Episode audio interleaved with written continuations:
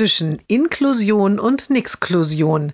Jeden Montag eine neue Geschichte im Blog von Kirsten mal zwei. Heute der junge Mann ist jetzt schon seit einiger Zeit mit der Schule fertig.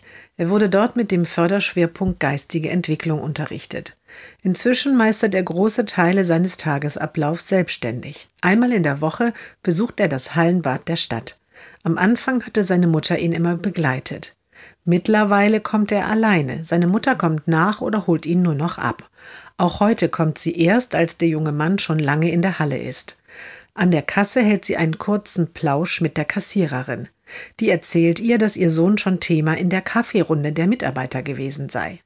Wir haben uns gefragt, sagt die Kassiererin, ob das in Ordnung für Sie wäre, wenn wir einfach einmal Ihre Telefonnummer notieren, also nur wenn Ihnen das recht ist, zur Sicherheit, falls Ihr Sohn doch einmal ein Problem hat, denn er spricht ja nicht so viel und nicht immer verstehen wir ihn.